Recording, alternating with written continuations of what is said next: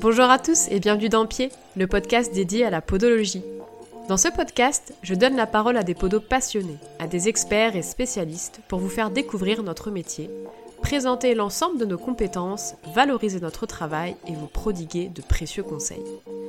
Je veux aussi partager avec vous l'envers du décor, l'envers du libéral et des contraintes liées à notre profession. Le principe est simple. Un épisode aborde un thème, présenté et discuté par un expert en la matière. J'espère vous aider, piquer votre curiosité, vous donner envie de nous découvrir, mais aussi vous donner envie de prendre soin de vous. Si vous avez aimé ce podcast, et pour l'aider à se développer, n'hésitez pas à partager, liker et commenter. Très bonne écoute Aujourd'hui, nous allons revenir à la base même de notre travail, le pied, ou plutôt la douleur plantaire du talon. Pathologie commune qu'on entend sous le nom de aponévropathie, myoaponévropathie, facile plantaire, et parfois source d'échecs thérapeutiques. Pour mieux comprendre et appréhender cette pathologie, j'ai invité aujourd'hui Christophe Broy, kiné, formateur et cofondateur de Kiné Co, organisme de formation destiné principalement aux kinés. J'ai choisi Christophe, d'une part pour sa bienveillance et la pédagogie qu'il dégage, et d'autre part pour son expertise concernant les pathologies musculosquelettiques du membre inférieur. Je trouve ça toujours intéressant, enrichissant de découvrir une pathologie que nous on rencontre souvent en tant que podologue au cabinet, mais vue de l'œil d'une autre profession. Très bonne écoute eh ben merci Christophe d'avoir accepté cette interview. Merci, euh, bah, écoute, euh, de rien, avec grand plaisir, merci pour l'invitation. Avant de commencer à parler vraiment de la facite plantaire et des douleurs de talon, euh, toi, t'es pas podologue, donc t'es kiné. Et avant toute chose, j'aimerais bien savoir comment tu nous perçois, nous, comment tu perçois notre profession. Essaye de pas trop réfléchir spontanément, qu'est-ce qui te vient en tête? Bah écoute, j'ai envie de dire, c'est un peu comme, euh, comme nous les kinés. Euh, en gros, on a un, point, un point de vue un peu négatif et un autre un peu positif. le négatif, c'est comme nous les kinés, on est souvent perçus comme, par les autres professions paramédicales, on est, on est perçus comme des gens qui ne, qui ne faisons que du massage. Voilà, on est, on perçu comme des masseurs, parfois un peu d'exercice, mais voilà, le premier mot qui revient en tête euh, souvent, c'est masseur. Et vous, ben évidemment, c'est les semelles. Je dirais, c'est un peu votre côté euh, l'abord négatif de votre profession, c'est que pour beaucoup de gens, euh, vous êtes des gens qui fabriquaient et, qui, euh, qui posaient des, des, des semelles. Euh, et après, voilà, on a, on a aussi le même point positif, c'est-à-dire qu'on est tous complémentaires les uns les autres et que quelque part, on est mal connus. Euh, mal connu, je dirais dans le sens où notre champ de compétences est, euh, est, mal connu des autres professionnels de santé. Donc c'est pour ça que faire des, euh, soit des podcasts ou des formations où on est en, pluripro, ben c'est super intéressant parce que chacun se découvre les, capacités et les compétences de l'autre. Les gens ne savent pas, moi je t'ai rencontré en formation. Je me suis invitée dans une formation de kiné.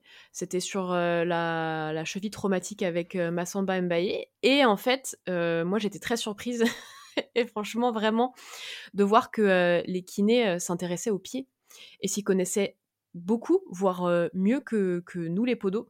Donc, moi, c'était vraiment quelque chose qui m'a beaucoup surpris en formation de voir que bah, vous, en kiné, le pied, ça vous paraissait pas si étrange que ça, quoi. en tout cas, pour une partie. Bah non, parce que en fait, nous on traite tout le champ musculo-squelettique et j'ai envie de dire de, la tête aux pieds. Et, et c'est un petit peu la caractéristique de notre profession, c'est qu'on peut prendre dans la journée en charge quelqu'un qui a mal au dos, qui a mal à l'épaule, hein, mais qui a aussi mal à la cheville et, au, aux pieds. Et, je crois que c'est surtout dans des zones comme ça, un petit peu bah, comme le pied, où il y a vraiment une grande complémentarité entre les, différents professionnels de, santé, notamment kiné, podo bien sûr avec les médecins, médecins du sport, rhumato aussi, euh, mais en fait on n'aura pas la même complémentarité sur un, pied que euh, sur une épaule par exemple. Oui, c'est que finalement, sur euh, une, une, zone bien précise, on peut être beaucoup plus complémentaire parce qu'en fait, on, on, va avoir des abords différents sur une même pathologie. En fait, on, on, regarde tous la même chose, mais souvent sous des angles différents. C'est-à-dire qu'on regarde la même chose, mais on ne voit pas les mêmes choses. Oui. Et, euh, et, et, et c'est vachement intéressant, mais ça peut aussi poser problème des fois. C'est que chacun voit le, le la pathologie sous son, sous son prisme, et du coup, chacun pense que c'est uniquement lui la solution, alors que la solution, elle est, euh, voilà, elle est, de, elle est, elle est pluri, euh, pluriprofessionnelle souvent. Ouais, ouais, tu as tout à fait raison. Et toi, qu'est-ce qui t'a amené plus particulièrement à t'intéresser aux pathologies du membre inférieur et aux douleurs plantaires? Alors déjà, j'irai comme, comme toujours, c'est mes patients. C'est-à-dire que moi, j'ai une, je travaille en cabinet libéral et j'ai une, une patientèle de, composée à peu près à moitié de, de sportifs. Et puis en plus, je fais quasi que des troubles euh, musculo-squelettiques. Donc je fais pas de kiné neuro ou respi pour ceux qui pour ceux qui connaissent. Et, et, déjà forcément chez les sportifs, on a des pathologies d'épaule, mais il y a quand même beaucoup de pathologies de, de membrane. dans les sportifs, je fais pas mal de, coureurs à pied et de, trailers. Donc on retrouve assez souvent des problématiques de, pied.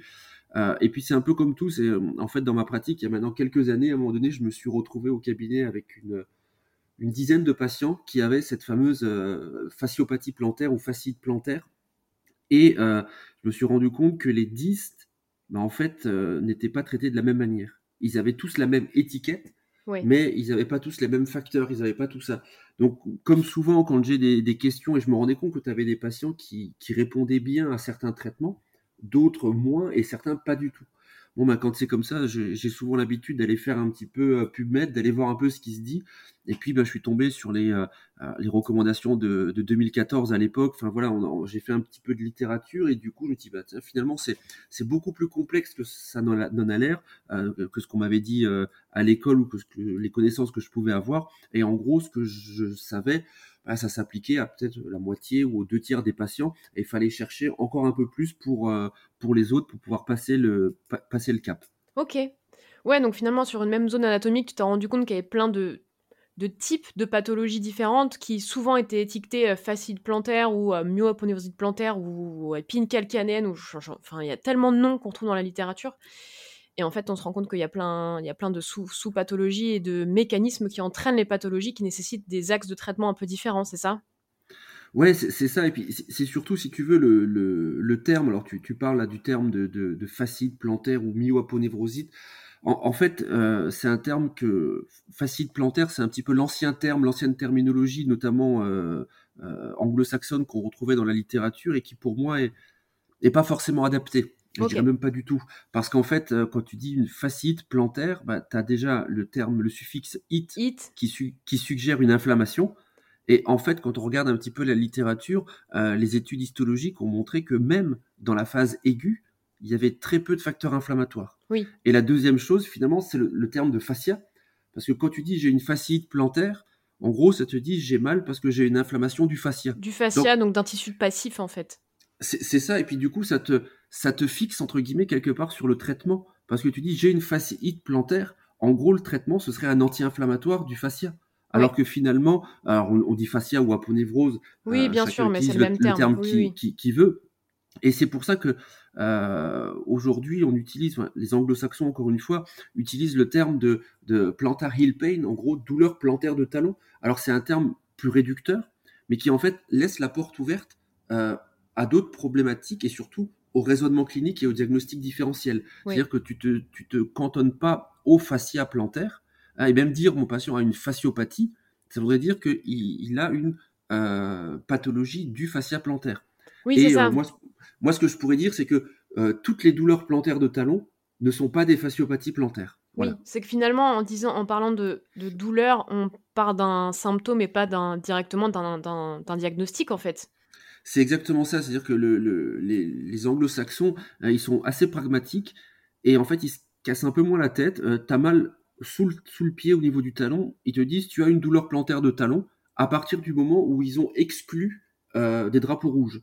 Euh, tu as mal sur l'avant du genou, ils te disent bah, tu as une douleur antérieure de genou et ça sous-entend qu'il y a une exclusion des choses vraiment potentiellement graves comme une fracture de rotule ou des choses comme ça. Et en gros, euh, euh, il laisse le, physio ou le kiné qui prend ce, patient en charge à faire son raisonnement pour savoir quelle structure est à l'origine de cette douleur et la traiter. D'accord. Donc en fait, tu as déjà un, type de, as déjà un raisonnement clinique rien que dans l'appellation de, de, de, la zone douloureuse, quoi. C'est ça. Alors c'est pas moi si, si oui non bien sûr bien sûr. les, les, auditeurs. T'as as un très bon un très bon article là-dessus en euh, janvier 2018 dans le dans un éditorial du BJSM t'as notamment euh, Henrik Riel avec euh, tous les pontes de la cheville et du pied Mathieu Cochette et Amon Delahunt Karl Landorf Michael Ratleff c'est un peu eux qui se sont posé la question et j'aime beaucoup le titre parce que le titre c'est Is plantar heel pain more appropriate than plantar fasciitis? Time to move on. Donc en gros, la réponse est dans la question. Quoi, oui, c'est ça. Est-ce qu'il n'est pas temps un peu de, se détacher du pathologique pour aller plus sur du symptomatique C'est ça. Il est temps d'aller vers l'avant pour changer un peu les choses, changer de nomenclature. Et puis il l'explique très bien sur une sur une petite page. On pourra mettre les des, références en annexe du, du, podcast pour les auditeurs s'ils si, veulent, aller, veulent aller lire ce, ce papier. Et du coup, pourquoi justement parfois on se retrouve avec tant de difficultés à, traiter cette zone. Parce que moi, je le, vois en, clinique avec les patients, pas forcément que en podologie, mais aussi avec euh, les rhumatologues, avec les kinés. Il y a des patients avec lesquels vraiment on galère. Alors, j'ai pas de réponse, euh, le pourquoi du comment exactement. À mon avis, euh, je pense que là, il y a déjà une mauvaise compréhension de, des mécanismes pathologiques. Et je vais vraiment caricaturer, et puis je dirais, je rajouterai là-dessus ce que j'appelle le parcours de soins. C'est-à-dire en gros, euh, et encore une fois, je, vais caricaturer pour, que les gens comprennent, et c'est pas j'en fais pas une généralité, mais euh, déjà le patient, il commence à avoir mal, il va pas consulter tout de suite. Donc tu as déjà 15 jours, 3 semaines qui sont passés. Ensuite, il va voir un médecin qui lui dit, bah oui, vous avez mal sous le pied, vous avez, euh, pour peu qu'il ait encore le terme de fascite plantaire en tête, il va te dire, bah prenez des anti-inflammatoires. Donc effectivement, tant que le patient va prendre ses anti-inflammatoires, ça va masquer la douleur, mais ça va pas résoudre le problème de fond. Donc Quelque temps après l'arrêt des anti-inflammatoires, sa douleur risque de revenir. Il va retourner voir son médecin. Et là, son médecin va peut-être lui dire, on va faire une radio ou une écho. Et il y a de fortes chances qu'à la radio, on voit une épine calcanéenne. Qu'à l'écho, on voit un épaississement du fascia plantaire. Et en fait, la mauvaise compréhension, c'est de dire, bah, écoutez, en gros, vous avez une épine calcanéenne. À chaque fois que vous marchez, vous avez cette pointe qui vient euh, piquer, irriter votre fascia donc il fait mal, donc il s'épaissit, et euh, finalement, ben, on, ne peut pas faire grand chose. Ouais, bah, c'est le grand classique. c'est un grand classique. Malheureusement, j'ai envie de dire, euh, début 2022, enfin, à certaines personnes, à certains moments, on y est encore. Alors qu'aujourd'hui, on connaît quand même le, le, rôle plutôt biomécanique du fascia. Quand il est plutôt dans sa dynamique, c'est plutôt un rôle d'absorption, restitution de charge. Euh, quand il est statique, c'est plutôt un soutien des arches, notamment médiales du, du pied, etc. Donc voilà, il y a, y a, un peu ce côté-là. Euh, mauvaise compréhension de la pathologie et ensuite ben, le parcours de soins. Parce que euh, le, le, médecin qui est face à ça, il va commencer par des médicaments, il va compléter ça par des examens qui sont le plus souvent nocebo, parce que les gens te disent ah, ben, j'ai une épine calcanéenne, je peux rien faire, ça y est, c'est foutu, je vais avoir mal au pied à vie. Ouais. Et, après, il y a la notion que du fait qu'il y a un retard aussi de prise en charge, on rentre dans une pathologie bah qui au départ était aiguë, qui devient chronique, et du coup il y a d'autres mécanismes qui se rajoutent. C'est ça. Et puis euh, la difficulté, c'est aussi, je pense, pour le médecin et notamment le généraliste, qui a certes énormément de choses à faire, hein, entendons-nous bien, mais euh, le médecin généraliste, à qui va référer en premier ce patient? Est-ce qu'il va l'emmener chez un médecin du sport parce que le patient court et qu'il voudrait qu'il l'infiltre? Est-ce qu'il va l'envoyer chez un rhumato parce que c'est un patient plutôt sédentaire pour aussi être infiltré Est-ce qu'il va l'envoyer chez le kiné ou est-ce qu'il va l'envoyer chez le podo pour, pour éventuellement des semelles? Donc si tu veux, la, grosse problématique un peu, c'est vers qui référer et quand. Voilà. et en fait, euh, mm. euh, comme, on dit, les, les, douleurs chroniques en, en musculo-squelettique, on les définit comme des douleurs qui sont présentes depuis plus de trois mois. Bah, en fait, ton patient, tant qu'il a fait deux consultes chez le médecin, une radio et, euh, et qui, qui, retourne voir ton médecin, en gros, les trois mois sont très vite passés. Hein. Oui, non, c'est sûr. Bah, en fait, c'est qu'initialement, en fait, ce qui manque, c'est un examen clinique, en fait. C'est qu'il n'y a pas bah, suffisamment, peut-être, de, de... Est-ce que le, le, à la base, l'axe thérapeutique du médecin généraliste, son rôle, ce serait déjà d'avoir de, lui savoir comment, à qui déléguer en fonction de ce qu'il a devant lui, en fait. Parce que même nous, en tant que praticiens, on sait que parfois le médecin, le, le patient, c'est pas forcément le podo qui, aurait dû aller voir en première attention, que ce n'était pas forcément le kiné en première attention, pas forcément le rhumato, c'est qu'il y a aussi, euh, en fonction du cas clinique, c'est pas le même professionnel de santé qui doit aller voir. Ouais, c'est tout à fait vrai aussi, mais après, je, crois que aujourd'hui, le généraliste qui est vraiment euh, en, première, en première ligne, lui, son, son rôle, c'est éventuellement plutôt de d'exclure, je vais dire, les, euh, les red flags. Voilà. Euh, en gros, les red flags sur, euh, sur, le, sur le pied, dans, dans ce type de pathologie, c'est quoi? C'est la, la fracture de fatigue du, du calca ou d'autres os du pied, et éventuellement la, rupture du fascia plantaire, qui est souvent traumatique dans le, dans le sport ou dans une chute ou dans, dans, dans de l'activité l'activité physique souvent. Et, et, et, à partir de là, ce qui sont des choses quand même envie de dire, je ne dis pas peu fréquente, mais enfin il y en a, mais c'est pas la majorité. ensuite, il faut bien qu'il réfère vers quelqu'un en premier, et, et, on se rend compte que les critères sont souvent aléatoires. quand tu discutes avec les médecins, c'est ah bah peut-être un coup lui il avait tellement mal que j'ai voulu faire l'infiltrer tout de suite. lui j'ai vu qu'il avait peut-être un pied plat ou un pied creux, donc je pensais plutôt au podo. Oui, les, critères, sont assez euh, subjectifs et, euh, et reposent pas forcément sur un, sur un bilan euh, précis. Et puis, ça repose surtout sur de, on va dire de la pratique clinique, mais empirique. Qu'est-ce qu'ils ont l'habitude de faire Tu vois, tu as des médecins, ils, ils réfèrent tout le temps tout le monde chez des podos en premier ensuite ou d'autres ils infiltrent tout le monde en premier. Oui, c'est vraiment. Euh, oui, ils ont aussi chacun leur, euh, leur protocole, on va dire. Euh, c'est ça, c'est ça. Voilà. Donc je crois que voilà la, difficulté, elle est sur la mauvaise compréhension de la, de la pathologie, et ensuite elle est sur ben, un peu ce parcours de soins qui référait vers qui se tourner en premier. Toi, comment tu considères qu'il faut bilanter cette zone pour savoir quel traitement vraiment vraiment adapté? En fait, il faut. Alors, avant de parler de bilan, moi, je parlerais de d'examen clinique avec du raisonnement clinique et du diagnostic différentiel. C'est-à-dire qu'il faut en gros euh, tester. Alors c'est toujours pareil, restons logiques. On, a un patient qui nous est adressé pour euh, une fasciopathie plantaire ou euh, peu importe le terme qui est utilisé, bah, il faut tester ce fascia plantaire.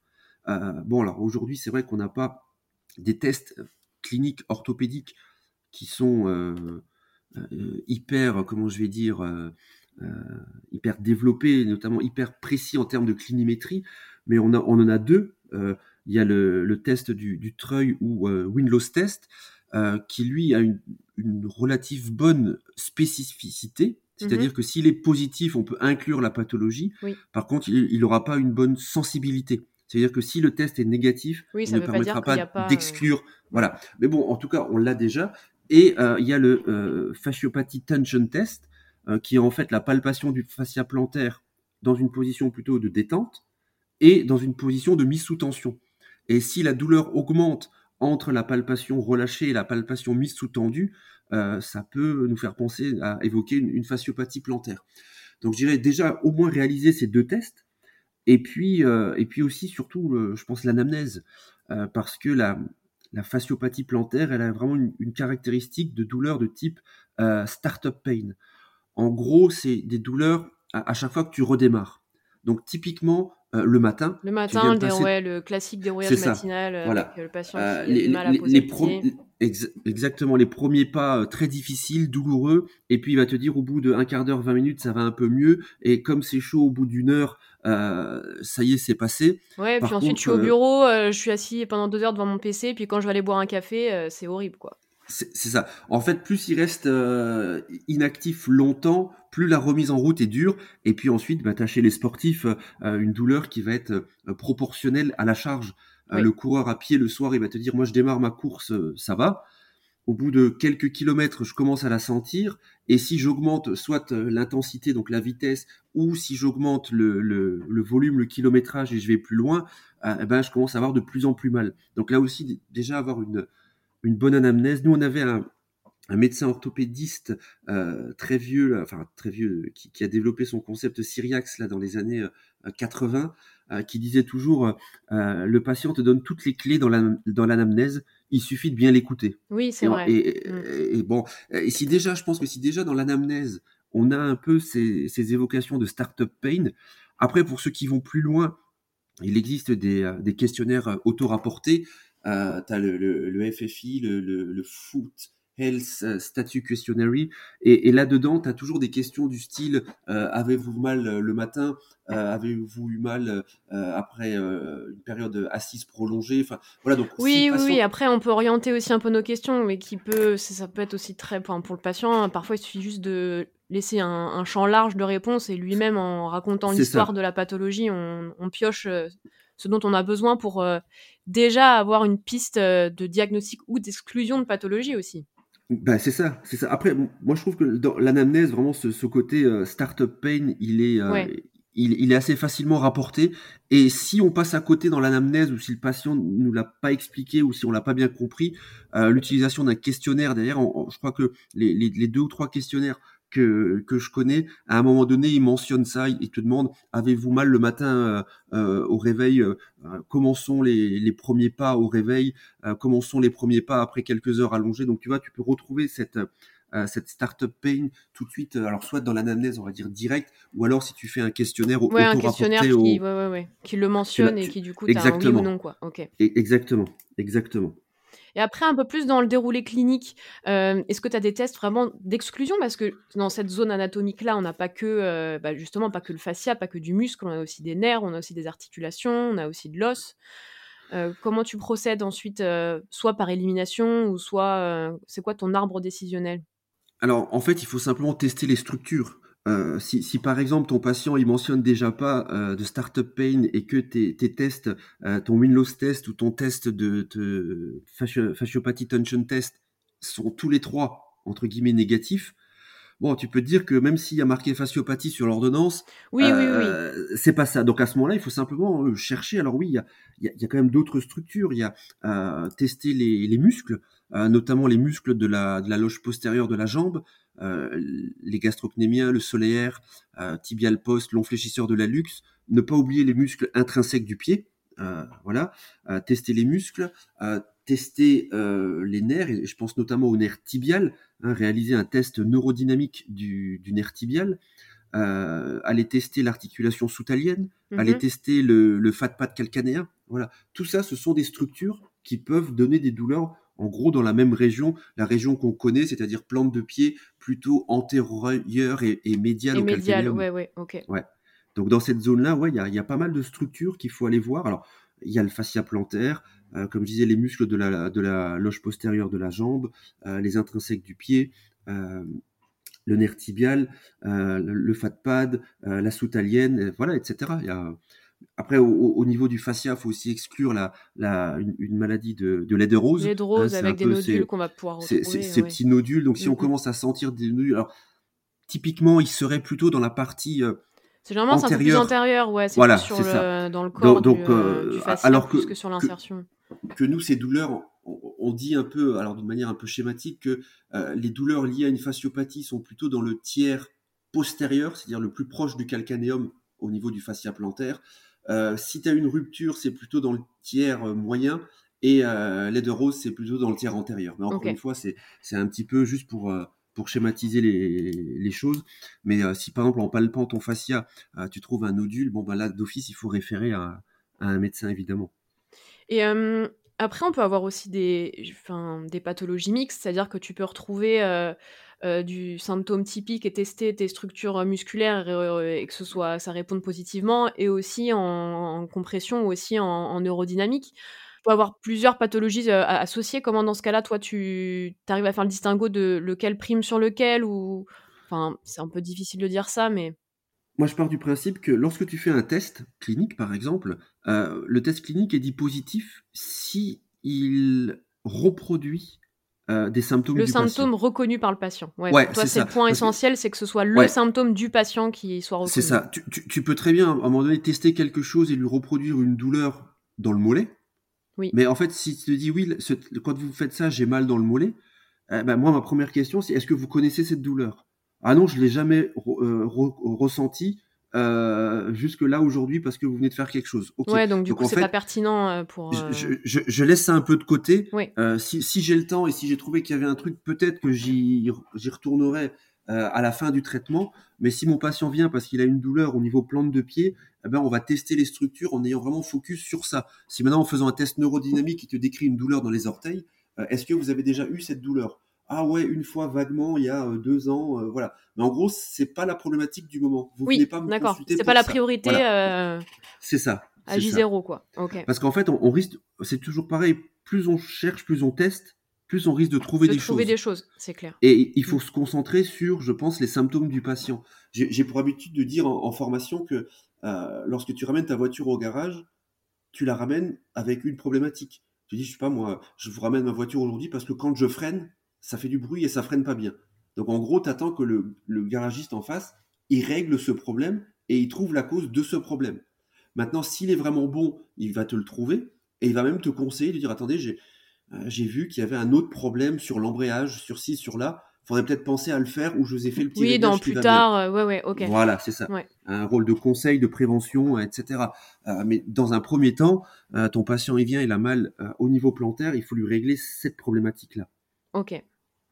Et du coup, dans cette portion-là anatomique du pied, qui est quand même assez restreinte, on peut trouver quoi typiquement comme pathologie?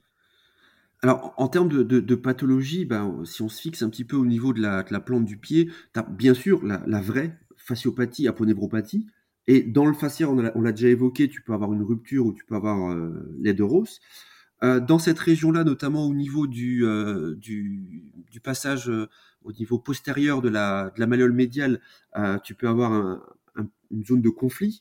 et là, on a aussi le, le passage du nerf tibial. Donc, on peut avoir une, une, alors je vais pas dire une neuropathie, mais plutôt une, une mécanosensibilité du, du nerf tibial.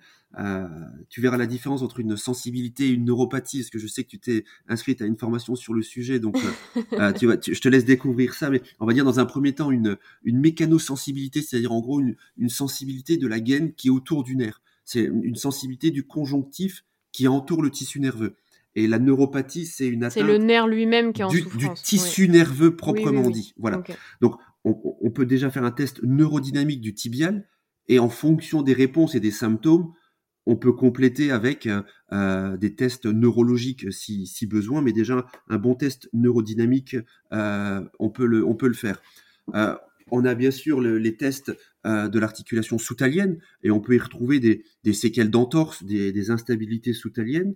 On peut y retrouver des problèmes de, de fat pad, c'est-à-dire le fat pad, c'est le petit coussinet graisseux, peu en fait, ouais, qui est sous le talon. Et celui-là, bah, il peut, il peut être enflammé, il peut être atrophié, il peut y avoir une, euh, une contusion, voilà, dans un, dans un sport avec, euh, par exemple, un, choc sur le talon, il peut y avoir une contusion de ce, de ce fat pad. Euh, tu peux avoir le, des choses maintenant qui viennent un petit peu, alors la fracture du calcanéum évidemment, même si c'est pas forcément l'os du pied qui sera le plus sujet aux fractures de, de stress, de fatigue. Il y a avant tout les méta, etc. Mais il faut toujours l'avoir l'avoir en tête aussi. et puis ensuite, tu as des choses un peu à distance.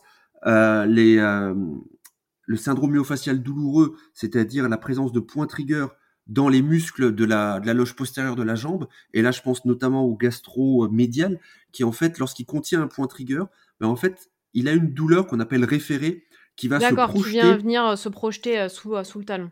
Exactement, sous la, sous la plante du pied, euh, tu as le solaire, bien sûr, euh, tu as le muscle carré plantaire, tu as le muscle abducteur de la luxe, donc ça aussi, euh, des choses à, à, tester et à, et à investiguer. Oui, donc du coup, le trigger, euh, quand tu as un trigger au niveau, au niveau des gastrocs et du solaire, tu peux avoir des douleurs référentes plantaires. Exactement. Le, le, gastromédial donne vraiment une douleur référée euh, vraiment au niveau euh, de cette de cette arche médiale euh, et le, le, muscle solaire il donne vraiment une douleur référée au niveau du, du talon. Donc on a vraiment des, des muscles, pareil le, carré plantaire aussi au niveau du talon, l'abducteur de la luxe il va donner une douleur référée sur toute la région euh, bah de la de l'arche plantaire euh, médiale. Donc ces muscles là aussi sont allés sont à, à tester et à investiguer. Alors encore une fois quand on parle d'examen clinique euh, tout n'est pas attesté tout de suite parce que euh, sur un pied, euh, il y a beaucoup de choses. quand on veut faire un peu un examen complet d'un pied, on va s'intéresser à la posture statique du pied. Donc, on va peut-être faire un, foot posture index. On va s'intéresser à la posture dynamique du pied. Euh, on va au moins faire un, un test du, du, naviculaire drop. Peut-être qu'on va aller en faire, faire des mesures plus complètes. Euh, oui, pour en gros voir comment se comporte le pied et quels mécanismes peuvent euh, entraîner la sursollicitation ou la sous-sollicitation d'une structure. C'est ça, en gros, c'est ça, voir un peu comment se comporte le pied euh, et, et, et, aussi aller tester les muscles, tester déjà les muscles intrinsèques du pied, euh, tester, on va faire simple, le triceps sural, euh, pour voir un petit peu qu'est-ce qu'on a en termes de, force, parce qu'il faut pas oublier que euh, le, le, fascia plantaire, c'est une structure passive, et dans, dans le corps, on, on aime bien souvent coupler des structures passives et actives qui font en fait un peu la même fonction. Et on a par exemple le couple, allez, je dirais fascia plantaire et abducteur de la luxe. Eux, eux deux, ils ont un soutien de l'arche médiale du pied. Donc si tu peux avoir par exemple une surcharge du fascia, parce que l'abducteur est trop faible. Est trop faible, ouais, ouais. Ouais, ou, ou, parce que ou justement une, une, un LFH qui est un petit peu trop un long fléchisseur de, de qui a trop compensé parce que les intrinsèques sont trop faibles ou. Euh, Par exemple, enfin, voilà, il y a, y a, y a pas mal de pas mal de choses à aller à aller euh, investiguer là-dedans. J'ai un peu envie de dire, tout dépend du. Alors, j'aime pas dire profil, mais euh, de, de catégorie, de type de patient, parce qu'en gros, les, les, douleurs plantaires de talon, voilà, maintenant qu'on a parlé de terminologie, on va utiliser le, le bon terme.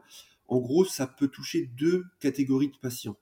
Euh, je dirais d'un côté les patients sportifs, évidemment, et notamment dans des sports à base de course à pied. Donc évidemment, course à pied, euh, trail, euh, course d'orientation et même des, grandes randonnées.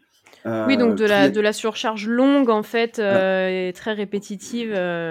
Voilà, là, chez eux, on est clairement sur une pathologie de, de surmenage, de, surcharge.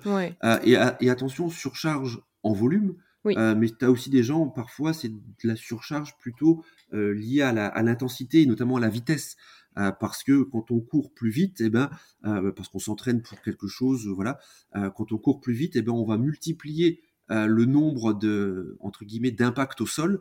Et à chaque impact, eh ben, notre fascia, il doit absorber, restituer. Absorber, restituer. Voilà, un peu le, le, spring mass model. Voilà, ben, le, fascia, il, il il fait partie de ce spring mass model et il doit absorber, restituer. Donc euh, ça aussi, euh, ça peut être combiné à, des facteurs intrinsèques. Hein. Tu as quelqu'un qui a moins de force dans les, dans les intrinsèques du pied, eh ben, euh, le fascia, il doit plus travailler. Voilà. Oui, bien sûr. Et je dirais, et, je dirais le...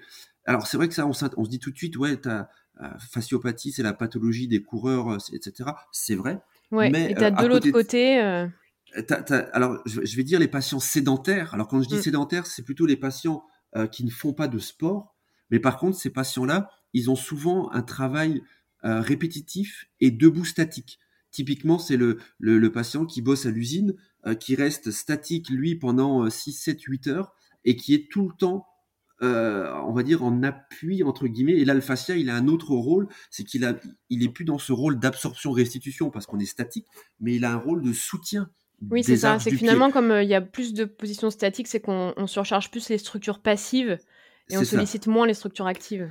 Et, puis, euh, bon, souvent, ça s'est couplé. Alors, il y a une, un papier intéressant de la fin de l'année dernière qui nous montrait qu'en fait, il y avait euh, une corrélation entre la fascioplantaire et le périmètre abdominal. Donc, en gros, chez les, chez les gens sédentaires, plus tu as un périmètre abdominal important, euh, plus tu as de chances de faire une fasciopathie plantaire en restant longtemps debout statique. Donc ça veut dire qu'effectivement, si tu en si as un périmètre abdominal euh, augmenté, euh, c'est que tu es en, surpoids. En surpoids, oui, oui, oui. Il, y avait, il y avait une autre étude qui suggérait un, indice de, masse corporelle. Je crois que c'était supérieur à 30, de mémoire, à 30, 30 kilos par mètre carré. C'est ça. Ouais, mais bon, voilà, on sait aussi que tu sais des patients qui sont qui bossent à l'usine, euh, par exemple, qui sont tout le temps debout et qui à côté de ça ne font pas de sport et dès qu'ils rentrent, ils sont fatigués, ils se mettent sur le canapé. Non, c'est sûr. Bon bah, mm. donc voilà, là aussi les alors les sportifs d'un côté, et les sédentaires, de, l'autre. Mais vraiment, il y a cette classe de, patients avec des, gestes répétés, euh, vraiment type usine, euh, poste de travail statique. Bah, ça aussi, il faudra le, gérer parce que euh, c'est d'autres contraintes, c'est d'autres surcharges. C'est un autre, entre guillemets, un autre mécanisme, mais il faudra le traiter aussi. Et donc toi, à ce moment-là, comment, du coup, en fonction du profil de ton patient et comment se comporte ton, son pied, tu vas axer ta, prise en charge. Ça va vraiment être en fonction de euh, comment son pied se comporte par rapport à son environnement de travail et de ce qu'on lui demande. Alors, en, fait, déjà, la première chose, ce sera qu'est-ce que j'ai comme déficit ou comme dans l'examen? Voilà. Euh, si tu as un patient qui euh, euh a, pas du tout de, soutien, voilà, si la naviculaire drop dans les chaussettes, eh ben on va renforcer les intrinsèques du pied.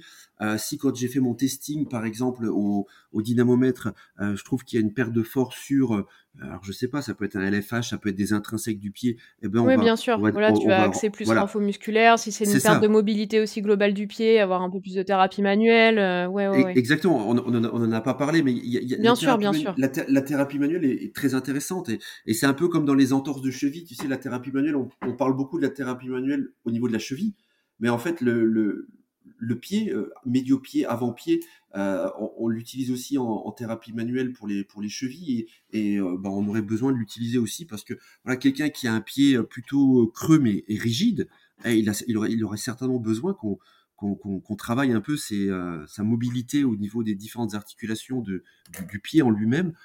donc le côté thérapie manuelle peut aussi être évidemment intéressant.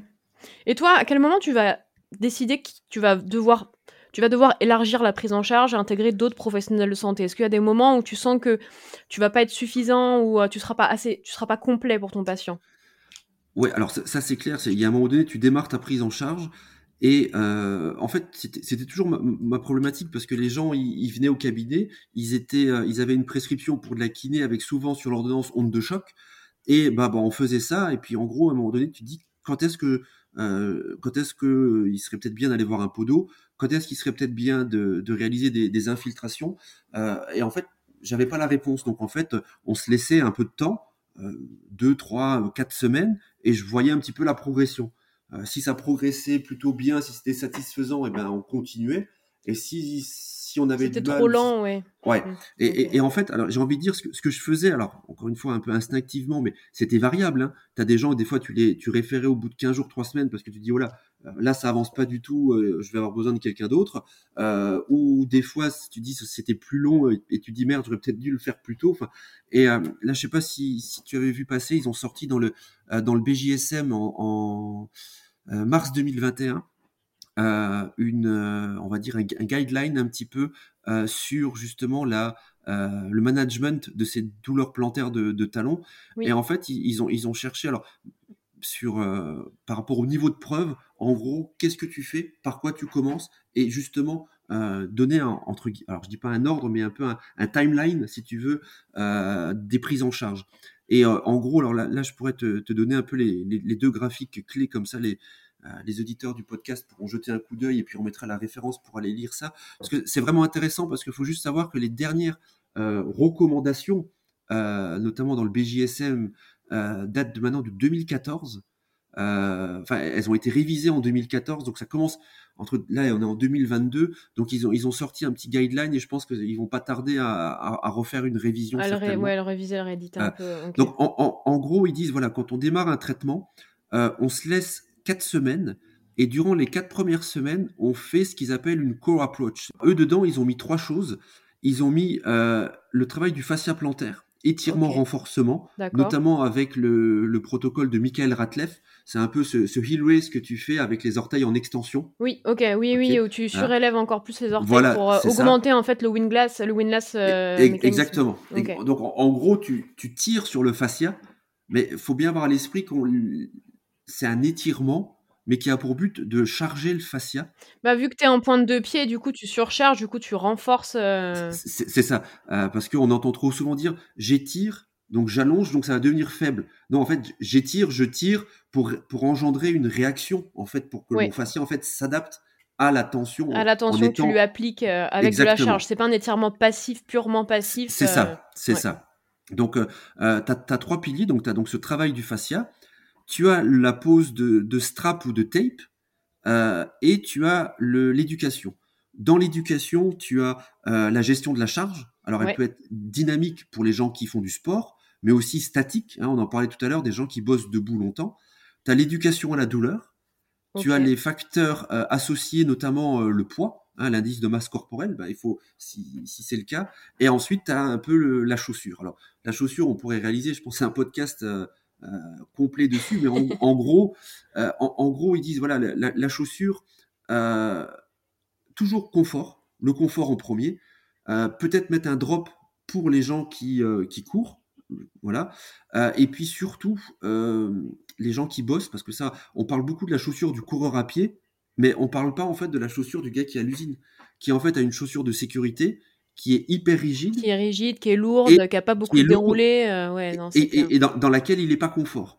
Donc là aussi, euh, ils disent, ben, bon, il faut bien sûr que les, les chaussures soient euh, socialement acceptables. C'est la même chose, tu prends une, une, femme qui a un, poste qui, qui nécessite qu'elle soit, on va dire, bien habillée, tailleur, talon par exemple, bah, c'est peut-être pas toujours la meilleure chose à faire non plus, mais si elle n'a pas le choix ou si elle peut pas faire autrement pour X raisons, voilà, il faut aussi prendre tout ça en charge. Donc en gros, tu as un premier pilier avec vraiment tout de suite, on cible le fascia. Donc tu cibles le fascia, du taping et euh, vraiment tout ce qui est conseil éducatif, enfin éducation, euh, que ce soit la douleur, au chaussage, euh, management de la vie quotidienne, quoi. Voilà, c'est ça. Et en gros, ça, tu fais ça pendant une période de 4 semaines. Et après, à, la quatrième semaine, tu vois comment, si ça évolue bien, bah, ils te disent de continuer comme ça. Si ça évolue pas très bien, si tu n'es pas satisfait ou s'il y a des hauts et des bas, ils disent, OK, là, on va taper avec des ondes de choc extracorporelles. Et en gros, il conseille de faire 6 euh, à 8 séances, et ça à partir de la quatrième semaine, d'aller au maximum jusqu'à la douzième semaine. Donc, ah ouais, ouais, euh, enfin c'est quand ah même, euh, ouais, ouais, ouais, c'est costaud quand même. C'est long, on va dire c'est long. Donc ça aussi, il faut prévenir le patient qu'une prise en charge, ça peut être long. Et en fait, il se, il, se pose la question à partir de la 10-12e semaine de la confection d'orthèse. Ouais, ouais, et en fait, voilà. Et ils te disent, OK, on fait les, orthèses, on laisse le patient porter ses orthèses pendant 3, 2, 3, 4 semaines, et ensuite on se pose la question d'une éventuelle infiltration injection. Ok. Ouais, mais le, problème que ça, que ça soulève, c'est que d'une part, on ne connaît pas non plus les types de pieds qui sont présentés. On ne sait pas si on est sur un pied, un pied raide, un pied tonique. On ne sait pas si on est sur un pied creux, un pied plat. On ne sait pas si on est sur un patient qui a une surcharge mécanique. Enfin, ce que je veux dire, c'est que c'est pas très. Euh, c'est pas très individualisé en fonction de ton bilan initial en fait. Évidemment, en fait, ça reste un, guideline. Alors, encore, moi j'aime bien les guidelines parce que ça pose une base. Ça pose une base, on est d'accord. On est d'accord que ça, permet d'exclure en tout cas des, des, traitements où on sait que ça change rien quoi qu'il arrive. Voilà, c'est ça. Et puis, et puis en gros, ce qui est bien aussi, c'est de dire, ok, euh, tu vois, tu as des gens qui font par exemple des ondes de choc. Euh, tu leur dis, écoute, si tu as fait six semaines d'ondes de choc et tu as fait 6-7 séances et que ça n'a rien changé, bon bah il faut faire quelque chose en plus quoi. Voilà, ça, aussi le, alors bien sûr tous les guidelines sont perfectibles et moi je pars du principe qu'un guideline c'est un plancher. En gros c'est vraiment le, minimum syndical que, qui est là. Et effectivement moi, j'ai été euh, été un peu surpris dans ce dans ces guidelines ils ne parlent pas de renforcement des intrinsèques. Oui, c'est ça. Il n'y a pas de euh, musculaire, il n'y a, que, y a que du fascia, du, de l'infiltration, de la semelle et, euh, de l'onde de choc. Et l'onde de choc, on, sait très bien que quand c'est pas bien indiqué, ça euh, donne pas grand chose, quoi. Mais euh, au, moins, ça, a le mérite de dire, ok, si t'en fais, c'est bien. Mais par contre, si tu vois que ça marche pas, arrête et fais autre chose. c'est ça. Voilà. Donc évidemment, il faut toujours rajouter des choses comme dans tous les guidelines. Euh, voilà, il faut passer du plancher et essayer d'aller vers le plafond en rajoutant bah, tout ce qu'on sait, vous en podo, nous en kiné, etc. raisonnement clinique, diagnostic différentiel. Mais pour démarrer ça, euh, il faut déjà être sûr qu'il y ait le fascia à traiter, que ce soit une vraie fasciopathie. Si maintenant tu as une, neuropathie du, tibial, euh, toute cette approche-là, tu peux l'oublier. Non, bien sûr. Bah oui, oui, c'est ça. Ouais. Mais euh, j'allais passer à autre chose. parce que là, tu vois, depuis tout à l'heure, on parle d'une pathologie d'ordre local. Mais on sait qu'il y a quand même beaucoup de pathologies surtout quand on, est dans un phénomène de chronicité, où il y a d'autres mécanismes qui entrent en jeu, il y a des mécanismes centraux. comment tu arrives, toi, à les diagnostiquer entre guillemets, à les quantifier et comment, qu'est-ce que tu en fais? On, l'a vu euh, bah, justement dans la, dans la formation avec Massamba sur euh, les phénomènes de sensibilisation chez les instables chroniques. Comment toi, tu, considères qu'au bout d'un certain temps, il y a un mécanisme, de, un, phénomène central qui, bah, qui finalement euh, te freine dans ta prise en charge? Déjà, c'est relativement simple parce que c'est défini par la durée. on, on, sait qu'on parle de douleur chronique après trois mois et on sait qu'à partir d'environ six mois, ces phénomènes de sensibilisation centrale euh, apparaissent. Donc si tu as déjà quelqu'un qui vient et qui te... Et, honnêtement, euh, j'en ai, alors je dis pas régulièrement, mais c'est euh, des gens qui viennent et qui disent, voilà, j'ai une douleur sous le pied depuis maintenant un an. Bah oui, oui, bah ouais, mais moi j'en vois l'appel de ces patients-là. Voilà, donc, donc en fait, waouh, et, quand et pourtant, ils ont fait des choses. Hein. Ils ont déjà été traités. Ils ont déjà. Alors souvent, ils ont, ils ont commencé par ce qui marchait le moins bien. Euh, tu as des kinés qui ont fait euh, des tonnes d'ondes de choc, ou tu as déjà des médecins qui ont infiltré deux, trois, quatre fois. Enfin, ouais, ou qui même directement ont mis en place des semelles alors qu'on n'est pas sur des, des, des, troubles statiques majeurs ou en tout cas des, des choses qui nécessitent forcément un appareillage. Bah, après, si tu veux, voilà, il n'existe pas réellement de euh, d'outils, enfin de tests, de questionnaires ou autres euh, pour, je parle au niveau du pied, hein, dans, cette pathologie-là, pour voir ces phénomènes de, sensibilisation centrale. Après, ce qu'on peut voir aussi et ce qu'on peut investiguer, c'est aussi toute la sphère psychosocial, parce que là, on parlait beaucoup du, bio, hein, forcément, mais voilà, on a des, des, choses aussi comme le catastrophisme, la kinésiophobie, la peur de la douleur, et puis aussi tout le message nocebo. si on t'a dit, écoutez, vous avez une épine calcanéenne, à chaque fois que vous marchez, vous vous enfoncez une punaise dans le pied et ça va vous faire non, mal. non, mais si, cette personne-là, elle, avait l'habitude de faire de la marche d'un point de vue social avec ses, avec ses copines ou ses amis, euh, parce que c'est une personne un peu plus âgée, mais qui voulait faire de la marche santé et sociale, et qui et demain on lui dit bah si tu continues de marcher trop, tu vas avoir de plus en plus mal. Bah, qu'est-ce qu'elle va faire? Elle va réduire. Alors ça va avoir des impacts sur tout, à la fois sur sa, santé, mais aussi son côté son côté social. Donc je pense, mais en général, j'ai envie de te dire les tu sais, ces patients qui viennent avec une, une kinésiophobie, avec euh, du catastrophisme. Euh, oui, on les voit arriver quand même de, oui, non, mais c'est sûr. avec, avec, maintenant un peu l'expérience, on les, on les, on, les reconnaît un petit peu rapidement. Et, puis euh, évaluer ça, c'est toujours assez difficilement quantifiable. On arrive à les repérer, mais dire quelle proportion ça a. Et puis je crois que ces gens-là, le, le, le, meilleur moyen, c'est de les remettre en mouvement. Oui. Euh, des gens qui ont mal lorsqu'ils marchent, bah, la première chose que je leur dis, je dis faites du sport croisé, euh, faites, de la piscine, faites du vélo, faites des sports portés, le temps que votre pied aille mieux, et ensuite on reprendra la marche. Euh, voilà, clairement, si le, si le sport c'est un moteur social, un moteur santé, peu importe le moteur, mais, eh ben, allons-y quoi. Voilà. Ouais, ouais, ouais. je crois que c'est il y a une grande part de, de, de, douleur chronique, et je pense que là aussi, il faut beaucoup leur parler du pronostic. C'est en gros leur dire que 9 patients sur 10 vont bien guérir d'une fasciopathie plantaire, mais par contre, s'ils viennent déjà au stade chronique, eh ben ça oui, ça va, ça va être long et enfin il faut, faut, être honnête avec eux quoi finalement. C'est ça. Et, et, quand je dis long, c'est à partir du moment où on démarre la prise en charge, ça peut prendre plusieurs mois. Euh, et je dirais sur des choses déjà relativement chronique, euh, ça peut aller jusqu'à, suivant les, certains papiers, mentionne 6 à 12 mois, mais de prise en charge. Oui, je dis pas de, c'est pas parce qu'il a déjà mal depuis 6 mois qu'il n'a plus que 6 mois à tirer, non, c'est 6 à 12 mois de prise en charge. Donc là aussi, euh, leur dire, ok, euh, trouver des alternatives pour le travail, s'ils bossent debout tout le temps, ou même si tu as des, des, professions comme pas, militaires, gendarmes qui restent longtemps debout, eh ben, leur dire, bah, attendez, on va essayer de trouver des alternatives, trouver des petits stratagèmes pour, euh, dès qu'on peut s'asseoir, décharger un peu le pied. Euh, les gens qui font du sport, leur proposer des sports euh, portés ou, ou autres euh, pour justement essayer de décharger un petit peu cette zone le temps que notre euh, notre travail se, se bah, fasse effet tout simplement. Voilà. Ouais, c'est ça, c'est de manager aussi le quotidien pour que ce soit plus tolérable pour eux et qu'ils continuent d'avoir une qualité de vie, bah, une bonne qualité de vie quoi. Ouais, qu'ils qu fassent ce qu'ils aient envie de faire, que ce soit au niveau sportif ou même au niveau professionnel ou socio-professionnel. Donc le, le côté, j'irais le côté euh, chronique et sensibilisation centrale, euh, il doit se passer des mécanismes au niveau du cerveau, mais euh, je dirais il y, avait, il y avait déjà pas mal de choses à faire au niveau local avant d'aller voir en haut, mais bien sûr, comme toute pathologie, cette sensibilisation centrale, elle, elle intervient. et puis, et puis c'est difficile de la quantifier mais il faut en tenir compte. Et, je vois maintenant, voilà, dans le euh, ça par contre, voilà, tu vois, ils en, ils en tiennent compte dans l'approche un peu globale des, du guideline où ils te, ils te disent parlez à votre patient du euh, du pronostic, euh, expliquez-lui un petit peu les mécanismes de la douleur aussi, euh, oui, bien, lui expliquer que c'est pas parce qu'il marche que son fascia va se déchirer ou qu'il va être perforé, voilà, dédramatiser l'épine calcanéenne, voilà, toutes ces choses-là, je pense que ça, ça a la, ouais, ou simplement lui expliquer simplement que la douleur, ça se passe pas que au niveau du pied, que ça se passe aussi au niveau du cerveau, et quand la douleur ça fait trop longtemps qu'elle est présente, bah elle, provoque des messages douloureux alors que ça devrait pas. Enfin, des, trucs simples, mais euh, je trouve que pour le coup, la métaphore fonctionne bien et ça dédramatise un peu la situation.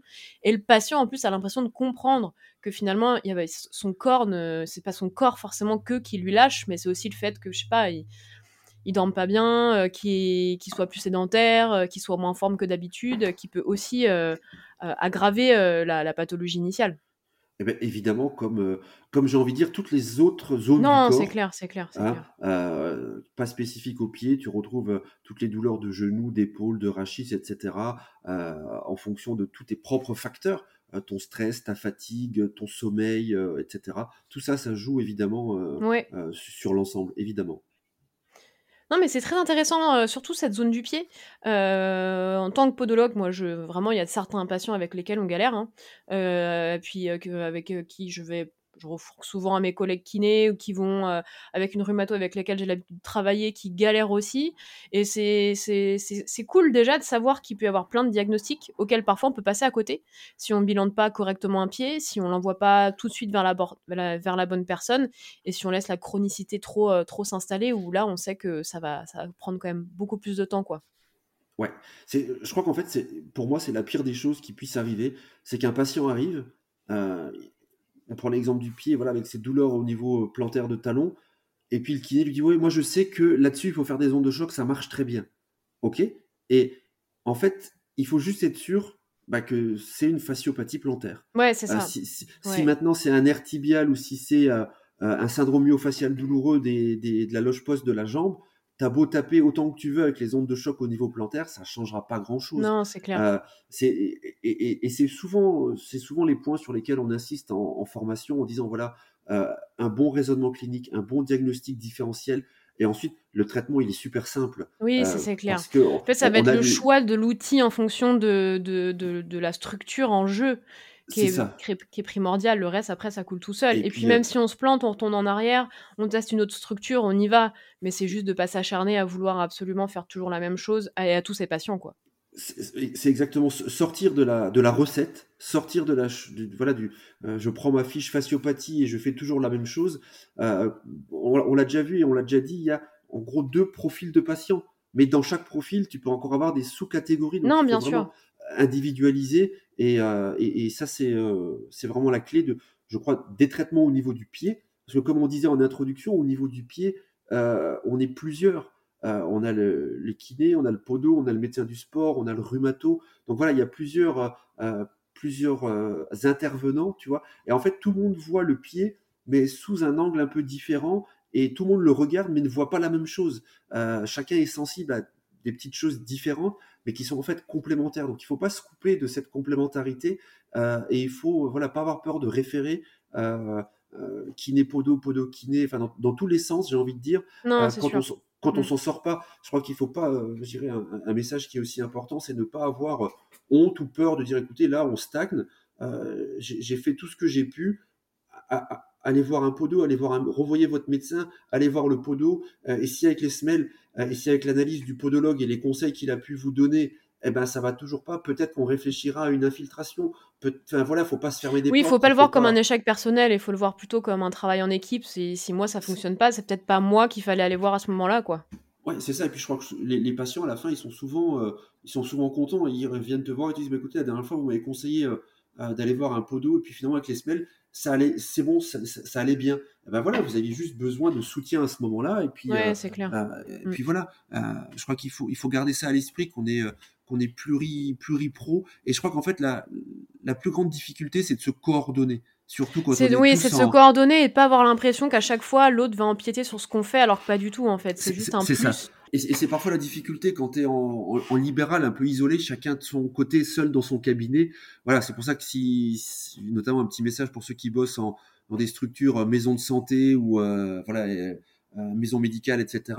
À eux, c'est encore plus facile parce que souvent, tu as un médecin kinépodo dans, la même, dans le même bâtiment, donc c'est encore plus simple de communiquer. Quoi, voilà.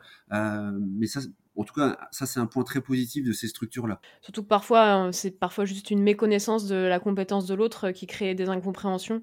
Mais c'est ça, euh, c'est Il suffit d'en discuter et de, partager ses points de vue. Et franchement, ça, ça peut être que, que, que productif et que positif savoir ce que l'autre peut nous amener. Je crois que c'est vraiment ça, parce que si euh, euh, les kinés sont considérés comme des masseurs et vous comme des fabricants de semelles, on n'avancera pas. Bah non, non, c'est sûr. Moi, c'est ce qui s'est passé au départ quand je me suis installée. Les kinés me voyaient vraiment comme, euh, bon, bah toi, tu, tu refourques des semelles à tous tes patients, et je vois pas en quoi le fait de mettre un truc tout passif sous son pied, ça va l'aider.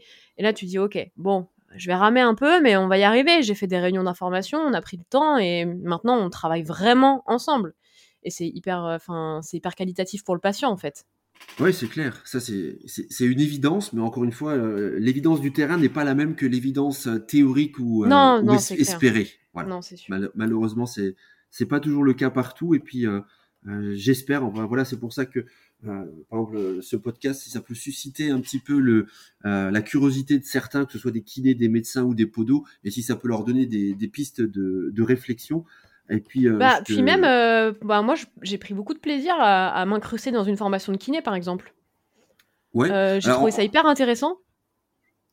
Au début, je m'étais là, mais vas-y, on va, on va me dire dégage, qu'est-ce que tu fous là? Mais en fait, non, je, j'ai trouvé ça très enrichissant en fait de voir d'autres manières de percevoir un pied. C'est vrai, c'est vrai. Et, et, d'ailleurs, bon, euh, au niveau de, de, l'organisme de formation, ça te donne aussi une, une ouverture. Et c'est vrai que euh, on, a, euh, tu étais pas la première, on a déjà eu plusieurs podos qui sont venus comme ça sur des formations, notamment, je parle cheville-pied ou course à pied, parce que voilà, ils voulaient voir un petit peu une, autre vision ou, compléter un peu le, les choses. Et, et, je pense qu'il y a peut-être pas assez j'ai envie de dire, d'organismes. Alors, c'est compliqué parce que quand tu es organisme de formation et si tu veux que les médecins, que les kinés, les podos y assistent, en termes d'administratif, c'est lourd parce qu'il faut, euh, euh, il faut gérer ça notamment au niveau du, du DPC, du FIFPF. Non, bien sûr, bien sûr, oui.